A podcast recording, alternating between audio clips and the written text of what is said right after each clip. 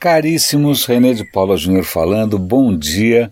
Hoje é sexta-feira é, e a pauta, é, engraçado porque eu comecei o dia imaginando que minha pauta seria uma, mas aí algumas notícias me caíram no colo e, e agora a pauta é completamente outra e gira em torno de realidade virtual. Por coincidência, ontem eu tive que fazer umas coisas no shopping, e aí tinha um stand da Samsung, e no stand da Samsung tinha aquele, aquele óculos de realidade virtual da Samsung, Samsung Gear, eu não lembro muito bem como é que chama. E eu dei uma olhada, ele não é compatível com o meu telefone, mas tudo bem, eu, eu podia é, enquanto né, eu, eu não tenho a aparelhagem necessária ou compatível, eu posso me divertir com o meu óculos, entre aspas, de realidade virtual, entre aspas, que é feito de papelão. Eu vou dar o link para vocês. Há algum tempo atrás, o Google lançou uma iniciativa que eu achei simplesmente genial, que foi o seguinte: enquanto a Microsoft tinha aquele óculos que eu nem lembro como é que chama, caríssimo, que, né, a, o Facebook tem o óculos e sei lá, a HTC tem um outro também, um mais caro que o outro, né, umas coisas caríssimas, tal. O Google falou: olha, seguinte, você quer ter um óculos de realidade virtual? Tá aqui, ele custa 20 dólares, ele é feito de papelão e plástico e você monta em casa. Eu vou dar o link, eu entrei lá no site dos caras, chama Google Cardboard. Né? Cardboard é a palavra para papelão em inglês. Então você vai lá, escolhe. Tem não só eles, como eles, eles abriram as especificações, é praticamente open source essa história do óculos do Google.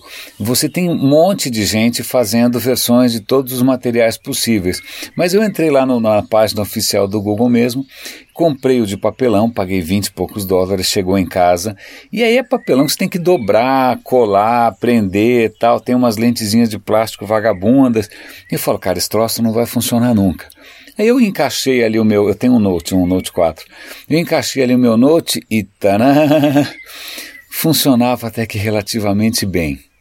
Né? E, bom, foi nas sequências que eu tinha alguma festa aqui em casa, uma festa de aniversário e tal, e tinha família com sogra, mãe, pai, sobrinho e tal. Foi uma farra, todo mundo se divertiu a beça com o bendito óculos de papelão. E hoje de manhã eu consegui é, baixar e assistir uma produção em VR, em realidade virtual, é feita pelo New York Times. O New York Times tem um aplicativo, eu vou dar o link para o aplicativo do New York Times, e eles têm feito conteúdos em VR. Inicialmente tinha umas reportagens, tinha um videoclipe e tal. Dessa vez, o que eu assisti hoje de manhã foi uma, uma, um documentáriozinho sobre Plutão e a missão espacial a Plutão, etc. e tal, a sonda. E eu sei que eu estava no quarto, eu coloquei aquilo, baixei, comecei a assistir e aí fiquei girando para um lado, girando para o outro, olhando Plutão, olhando o Sol, olhando as estrelas. O texto maravilhoso, super bom material, muito, muito. Aí eu, quando tirei aquilo dos olhos, eu estava até meio emocionado, porque ciência me emociona. E quando eu olho, minha mulher estava me olhando assim, ela devia estar tá olhando quem é esse bobo, né, girando aqui no quarto para lá e para cá, com cara de né, extasiado.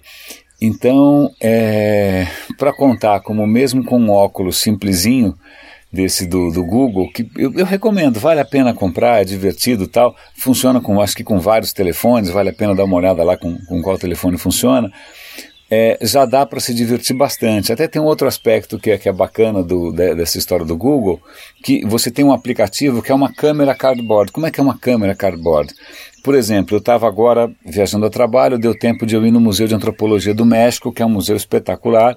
Aí eu parei no meio do museu, abrir a câmera do cardboard, aí o que acontece? Ela abre a câmera do celular, ela pede para você ir girando devagarinho, dá um 360 graus completo. Assim que você acabou, ok, obrigado, tchau. É, ela registra 360 graus com o som ambiente.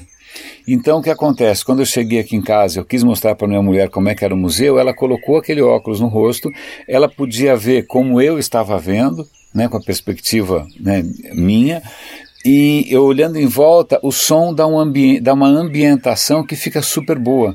Eu já fiz isso para registrar vários lugares. De repente está numa praça, você quer mostrar como é que é uma bendita praça, você quer mostrar como é um bendito museu. Né? E nesse sentido, esse tipo de registro fica imersivo fica super bom. Ok, Pronto, já falei bem do cardboard e tal.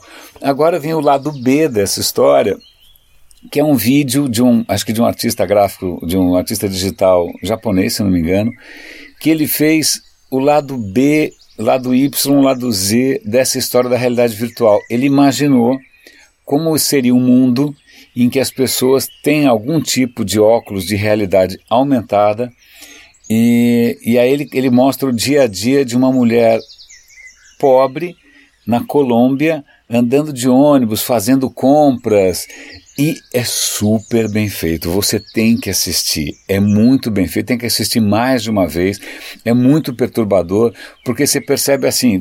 Imagina, ela está andando de ônibus numa cidade pobre, mas mesmo assim tudo em volta dela é anúncio, tudo em volta pisca, tudo em volta chama, tudo em volta fala. Ela vai no supermercado, as embalagens têm realidade aumentada, alguém tenta roubar a identidade dela. O final é super é, desconcertante.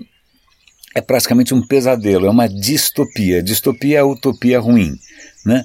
Então, vale a pena ver é, aonde essa história pode nos levar, porque se a gente pensar, a, a, internet começou super bem intencionada e depois vira um inferno de anúncios, né? Não dá para saber se a realidade virtual, a realidade aumentada, também pode corre o mesmo risco, né, de tornar a nossa vida, né, um bando de pop-ups pulando, né, na sua cara onde quer que você vá.